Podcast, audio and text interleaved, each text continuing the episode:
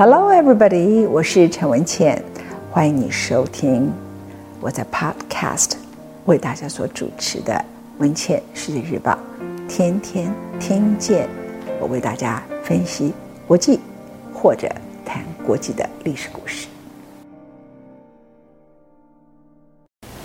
欢迎你收看今天文茜的日报。我们现场的贵宾是杨应超，他上次呢在文茜的日。世界日报的时候谈到了美国很可能对中国发动的半导体之战，而中国手上它可以拥有的武器有多少？他的结论，很多人来把我们骂了一通，这使得《文献世界日报》创下了一个伟大的记录，各方网军都要攻击我们。当一个节目它可以被各方网军攻击，你就知道我们是多么荣耀的一个节目。表示我们多么公平，这样对不对？哈，但是这个世界呢，不是依照我们有一个英文叫 wishful thinking，就是不是依照你想要什么，它就一定会发生什么。这个世界很大的一个我们叫硬道理，是你拥有什么。而这个世界很多的混乱，就是来自于太多人对于一些硬道理，他不想去了解，他凭他的直觉，他想相信他的直觉里头想渴望的答案。而渴望的答案得不到的时候，他愤怒，他攻击。可是这个世界就是靠硬道理在运作的。然后因为渴望答案的人得不到的时候，就那边就开始产生乱局。那一个是硬道理没有扎实的做好，一个是这边又有人生乱，所以世界就更乱。我还是维持我对许多事情，我觉得就事论事，该有的公平，以及根据事实，根据真正的真相。为我们所了解，尽量根据根据真相来为大家说明一件事。今天我找他来跟我们谈一个很重要的议题：三星 Samsung。三星的第二代的领导人李健熙十月二十五号出殡，他死掉了。他死掉的那一天呢，对韩国来讲是很历史性的一天。三星这家公司非常特别，我们其实用一个比喻来讲哈，是嗯。没有在台湾长大，你可能不太熟悉。他是在一九三八年，就是日本人还占领他们的时代，就有了这家公司叫 Samsung。呃，其实他应该要知道，他是韩国华侨。Hello，我父亲韩国华侨，对不对？父亲是韩国华侨，就是韩国华侨的后代。他当时很像台北的迪化街的一个食品店。嗯，就是如果义美。是在日据时代的话，它就是那个时代的义美，但是义美是日据时代并不存在的，所以就是想象迪化街那样一家店，迪化街哦。然后到了李建熙这一代，他决定跨足纺织，跨足一些传统的产业，他就有一点像我们大家想象中的王永庆，就是进入了传统产业，对，就不是做食品了，就做大一点的产业。或者是当时的星光纺织哈，这种类型大型的产业，接着他就把它变成了一九八七年变成半导体公司，因为他看到了日本对美国签下了二十年不能发展半导体的投降合约，从此的三星就变成了电子公司，这个太特别了，就从一个迪化街。跳到台积电，然后这个台积电里头还加上了 HTC，还加上了各种不同的 DRAM，合起来变成今天的三星。然后他再交给他的儿子李在镕，因为他生病其实是心脏病很久了。那李在镕呢？他们现在韩国好几个企业都是第三代，都是六十岁以下。我今天在现场要访问的就是杨应超谈啊，到底像三星啊，它和台积电比较，现在目前它的技术能力到底是到什么样的情况？因为过去我们在 iPhone Six、iPhone Five 的时候都会听到传言哈，说苹果多奸诈，然后呢，Apple 呢要做手机，然后就叫张忠谋给他报价哈。那张忠谋给他报了价以后呢，他就拿这个钱去给 Samsung 看，然后 Samsung 就同意砍价，然后就变成 Samsung 的这样。是。那这几年都是台积电拿到单子嘛？是。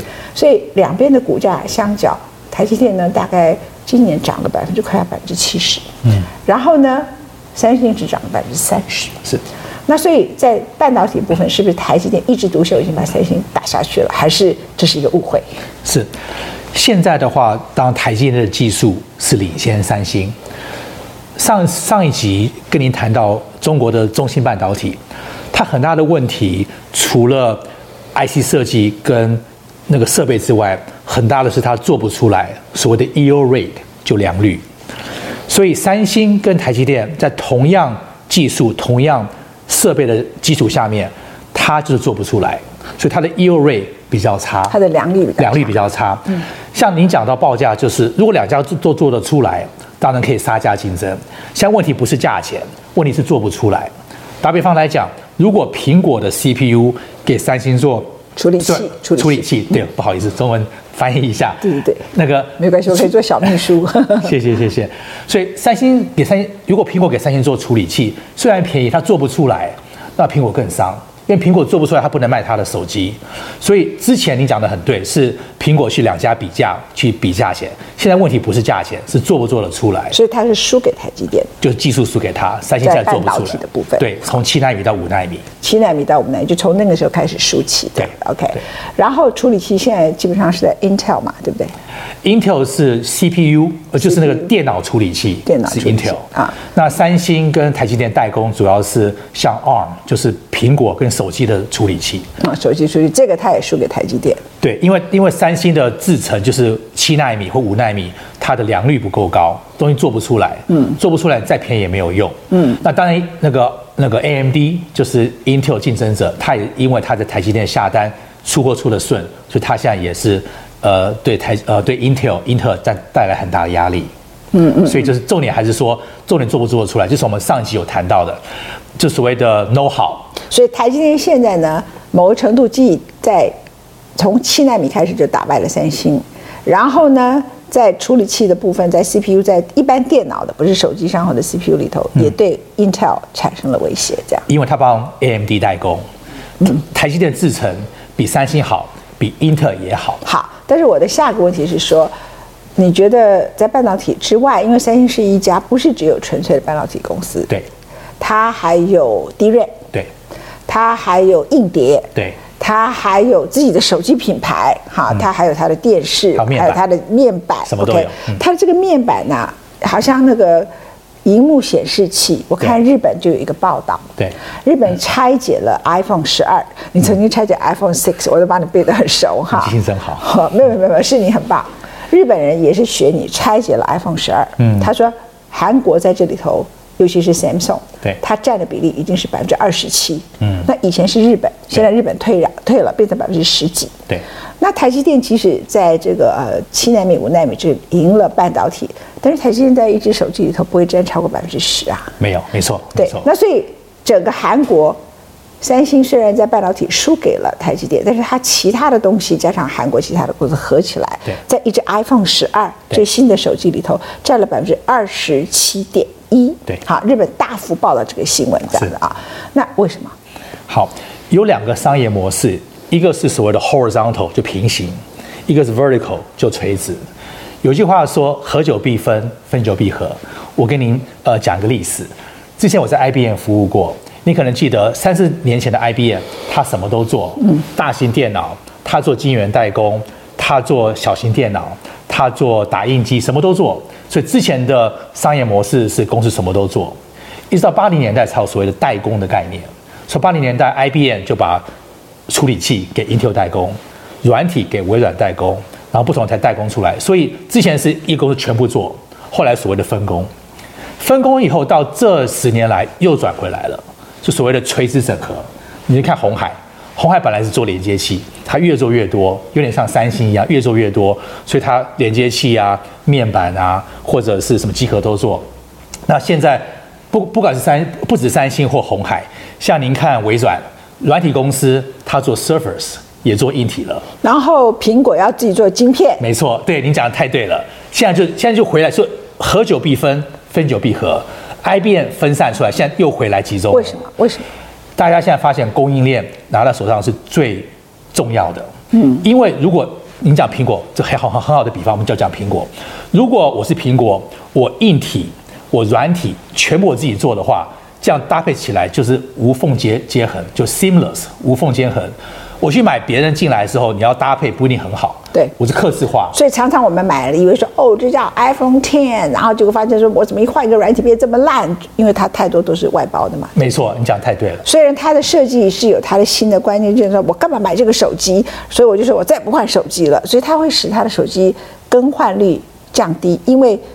我换一个手机，然后软软体全部都给我换掉，然后这个资料也不见，那个资料也不见，然后软体变得很烂很差这样子，所以他现在就要求全部自己整合这样的哈。那回来回答我的三星的问题，为什么在一个 iPhone 十二里头，嗯，即使你讲的就是 iPhone 呢，苹果想要把晶片拿回来，为什么韩国占的比例在全世界是它所有的外包里头最高的，高达百分之二十七点一？这就跟红海一样，因为它东西越做越多，台积电就是我刚刚讲的所谓的 vertical。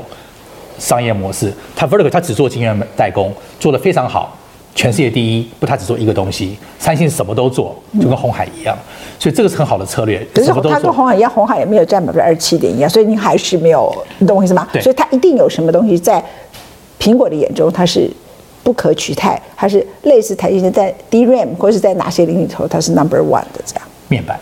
面板，面板是很大一块。嗯，OLED，所以三星，你看三星电视就 OLED 嘛。对，OLED，对，你看电视，三星电视特别漂亮。嗯，我用三星的手机啊，它的那个特别亮，特别彩色，所以它的 OLED 的显示的技术很棒。啊，那个在一个手机里头占的比例特别高嘛。以前它是采用日本的嘛，对不对？日本都到到像那个郭董去买 Sharp，就是为了想要卖面板，面板就是 OLED。他其实当时去买 Sharp，其实很大的就是觉得说，哎，我如果有一天买了 Sharp。我可以把 OLED 卖给苹果嘛？他不会只想要卖大电视而已。本来这样想，本来是这样想。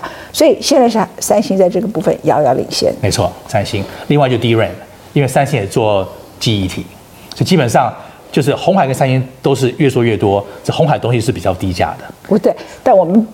你不要一直提红海，因为我们的观众会听不懂。啊，不好意思，因为太多科技议题了。我不是不是，下次我们再来谈红海哈。是。我现在好好的谈三星，不是说我不要谈红海，因为我要让大家了解。对。因为这是两个不同类型的公司嘛，哈。就三星现在到底为什么这家公司，它的 DRAM 也现在是世界 number one 吗？啊，前三名，对，前三名应该基本上第一名。基本上第一门名嘛哈，那台湾很多人以为台湾的人会做 DRAM，其实台湾的 DRAM 是跟日本采购技术关键技术，对对不对哈？所以可是现在在 DRAM 这个部分，三星也打败日本嘛，对。然后它的过去荧幕就是我们手机里头那个荧幕显示器呢，O OLED 呢。它都是跟日本采购，现在改从三星在购，对，所以三星很多人说谈到就说，哎，像你告诉我说，因为它的 DRAM 下半年的订单会非常高，好的 OLED 各方面，三星你很看好这一家公司，是。是这样吗？是。DRAM 全全世界三大家，三星、Hynix 也是韩国公司，海力士，对，跟美国的 Micron，像因为中美贸易战的关系，嗯，中国已经不跟美国买记忆体了，中国就剩三星跟海力士。所以三星的记忆体会受很大的帮助，生意会特别好，现在基本上卖到缺货。所以就变成是美国跟中国全跟他买，对不对？对，他不跟美国买，所以中国只跟韩国买，就两家嘛。嗯，那当然三星是比较主要的。嗯，那另外的话，三星它的技术虽然是台积电也全球第二，嗯，所以从记忆体的话，它是最好的。而且所谓晶圆代工，当老二不是坏事情，因为从苹果从任何的角度来讲，客户一定要分散它的供应商。客户不可能不可能这样一家独大，嗯，就像处理器有英特尔和 AMD，一定要两家，光一家的话变成那个 monopoly，变成我要看你脸色啊，对，对不对？一定要两家，对。所以你刚刚提到很好的例子，就是说苹果会跟呃台积电要价钱，找三星，两家互相竞争。所以我觉得三星虽然现在是老二，虽然是没有台积电好，半导体而已，半导体，我就光讲晶圆代工这一块，半导体虽然是老二，不过像苹果一定会。继续支持它，因为它不能让老二就像 AMD 一样，不能让老二不见，要有一个平衡的，它才能够让台积电报的价格低一点点。对，好，一定要平衡。那可是它的 DRAM 又低，对。然后它在 OLED、OLED、OLED 里头又低，这样子啊。那为什么？为什么？Samsung 的这个创造力这么？高？这样子，你觉得你自己你自己又懂韩国人？又懂这个企业文化，你就光光想说一家公司从迪化街的食品业搞到纺织业，搞到跨足其他当时的台湾也在做的那种类似的，他没有搞石化业，可是就是类似的那一个时候，你可以想象说的传统产业，棒一下就变半导体，就变台积电，它棒一下就 DRAM 什么？什么？全来，他的科学研究人才跟他的这创新里头一定有他的科学研究人才跟他的眼光嘛，跟他的视野跟他的抱负嘛。对。那尤其是他还历经了亚洲金融风暴，就是说为什么会韩国尤其是 Samsung 这家公司会如此？韩国的三星就是台湾台积电，就大家都想挤挤入的公司。嗯。就当然他拿到全国最好的人才。嗯。第一个，第二个，我觉得韩国人真的比较有国际观。像打比方来讲，我们谈到每年我去的 CES，就是消费电子展，你去那边绕一绕，Las Vegas，Las Vegas，每年一月去那边绕一绕，都是韩国韩国人，一大堆韩国人，日本也有不多，大陆也有不多，台湾人越来越少。我觉得韩国人国际观非常好，他们到处去国外吸收新的知识，他们国际观很好，所以他们很多新的知识从国外来，而且韩国民族性这个我就知道了，他们很拼，很有爱国心。你想想看。我们台湾有听说一些台台积电的所谓不能叫叛将了，就跑到那个中国去做有更好的薪水。对，好像没有听说韩国三星人跑到大陆去或跑别别的地方去。而而且所有全世界的手机都打不进去韩国，因为他们只用他们的 Samsung。你讲的很对，我是 我很多韩国朋友，他只坐韩航的飞机。哈？他宁愿付高的机票钱，很烂的时间，就是爱国。我觉得韩国人的爱国心非常重。那个民族性，民族性，可以叫民族性，所以他们就是真的是拼，而且他们就是跳槽的不多。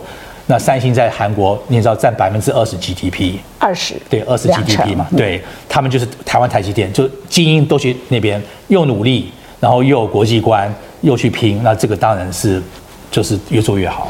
那谈未来哈，像李在镕呢，他呃，当然他们现在是专业经理人管理，他马上就要，现在已经。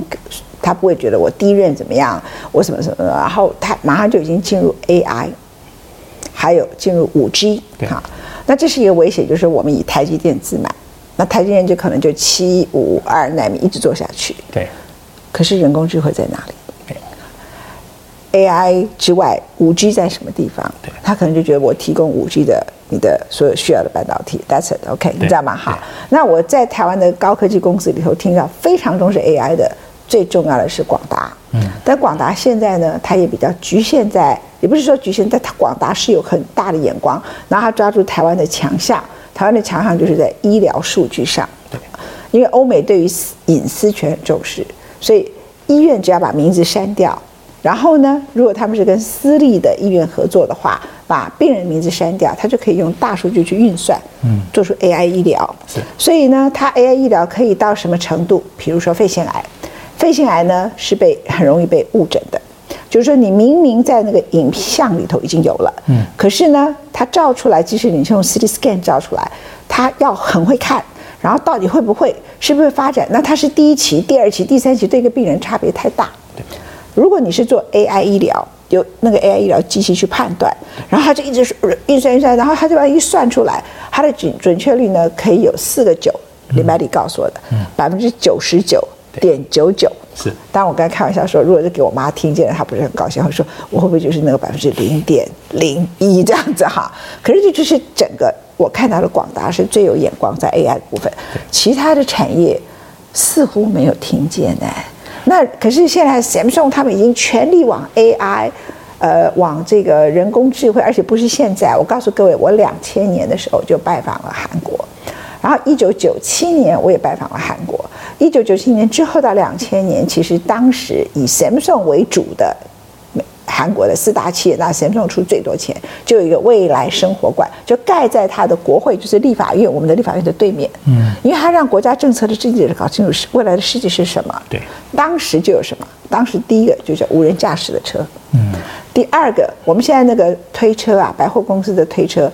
它马上就已经有 Apple Pay 这种东西，它就出去二维条码，所以一出去呢，它的二维条码呢，你就哦，你拿的时候就上面闪一下，上面闪一下，上面闪一下，出去如果你都是闪过的，就直接推过去了，钱就算好了。对。然后你你只要这个一开始的时候，那你的 credit card 呢，或也不用了，就用手机按一下就过去了，这样就全部通通都无人化的情况，你知道吗？对。然后他哪里，比如说冰箱，那时候我看到他的冰箱呢。两千年呢，当时他的冰箱就会告诉你，上面就有一个荧幕显示，显示说你的鸡蛋只剩两个。对。然后还有穿衣服，女生最喜欢了。是。今天温度几度？你的衣服可能在哪几个地方是属于秋天、冬天？一开始他就把你衣柜换成春夏秋冬，哈。那韩国四季分明嘛，对不对？哈。春夏秋冬里头呢，呃，它还会里头有个 sensor，就是是什么颜色的。然后呢，你有哪几件衣服，就立刻把你扫出来，然后你就在里头涂表说这个，然后他就哎，让你站在镜子前面穿起来什么样子，你知道吗？嗯、当时两千年有对，就这样了哈。你也看过。那现在，当时还有这个概念，然后他现在就全面往这里头发展。那我觉得这样子搞下去的话，很可能十年后是，Samsung 变成另外一家公司。嗯，然后他的冰箱是除了他之外，别人都不要买了。是，然后在可能 LG 也有，然后另外就是说，呃，你看他的 Honda 的车子也越做越好嘛，哈。那接着就是，我们以为我们很骄傲的高科技，嗯。其实除了台积电之外，或是广达之外，或者是像台达电，因为它做大数据的硬体，对，都变成旧科技，你怎么看啊？对，所以我刚刚谈到 CES，每年去 CES 就看最新的科技趋势嘛。现在看不到台湾公司了，很多韩国公司，三星啊、LG 一大堆，因为他们都是在科技的前端。您刚刚讲，我想到三星有点像台湾红海、广达。宏基跟台积电合起来的公司啊，这样讲好像对台湾人比较不太尊敬，有一点。不过这他们，你想，他就全部整合。所以我刚刚讲到说，他他们的商业模式是平行的。我们台湾公司就 vertical，每一项都是很厉害，没有整合的。所以现在回到合久必分，分久必合。现在整合是这个世界的趋势。我们谈到微软，谈到你讲苹果很好的例子。我最喜欢的股票是 Google 跟 Amazon。这两家因为是整合，他们开始整合了，什么东西都有，从云端、AI、硬体、软体都在里面。Google 在做手机的嘛，把宏达电也买去了。现在重点是整合。那那个三星就整合的力量，它有品牌，它有面板，它有家电，它什什么资源都有。就我刚刚讲的比喻，红海加宏基是品牌嘛，然后广达是 AI，台积电是晶圆，那红海是那个零件，基本上整个加起来，再还要再加一家 Sony，对，还要再加。一个 Toyota，嗯，对，哦，没有他没有车子，我讲错，Honda 不是他的，但是他有家电嘛，所以还要再加 Sony。对，所以他这样，嗯，就所谓的 horizontal 平行整合的好处就是说，它全部都在里面，全部都包在里面。但为什么 Apple 要跟他买？Apple 跟他的手机是竞争的，因为我看华为最近他的手机被打下去，本来全世界占名第一名是华为嘛，对，尤其那个时候美洲贸易战还有科技冷战开始以后，中国人很多人就不买 iPhone，对，那 iPhone 是中国很重要的，呃，在中国当时啊。市场里头，在 iPhone 占的比例是非常高的，所以有一段时间 iPhone 就掉到第三名去。那第一名就是华为，对，第二名是 Samsung，第三名是 iPhone，对。现在倒过来，第一名是 Samsung，对，第二名是华为，就华为被打下去了。对，被打下去的原因不是因为韩国人增加买，而是它真的因为华为的技术各方面就被卡住了嘛，哈。那所以它在全世界的份额就占了百分之十四，嗯，然后他们预估到了明年可能会砍一半。对，那 Samsung 就遥遥领先。那这种情况里头，为什么 Apple 要跟他买手？这个 Apple 手机还是要跟他买其他的东西呢？对，从 Apple 来讲，它是它的竞争者啊，没有错。所以这个是三星的问题，竞争者。那从 Apple 来讲的话，它的供应商就刚刚讲，一定要两家，一家的话就被独大，会被砍价钱。两家，所以在第二家出来之前，三星是没问题的。第二家可能是当中兴不太可能，UMC 联电。就有第二家晶圆代工厂出来，三星就麻烦了。就现在看不到第二家，看不到第二家，对，啊，DRAM 也看看不太到，看不到。所以从苹果来讲的话，它一定要有第二家的供应商。没有三星的话，它就被台积电咬得死死的，价钱就麻烦了。假设我们从现在来往前看十年，嗯，好，那这十年里头，我们假设中国的半导体就真的被打下去了。OK，嗯，那美国的公司啦，台湾的公司啦，各方面来讲，你觉得那时候韩国的 Samsung？嗯，在全世界的地位会是什么？我觉得他们会，呃，不敢说是第一名，不过一定有一席之地，因为他们他现在就一席之地了。对，不过他的整合很厉害，所以他你刚刚讲的什么 AI 这五 G，它是最有可能跟美国的 Amazon、Google 一样，能全部所谓 Total Solution 全部一家都提供，从软体到服务到制造到硬体都提供。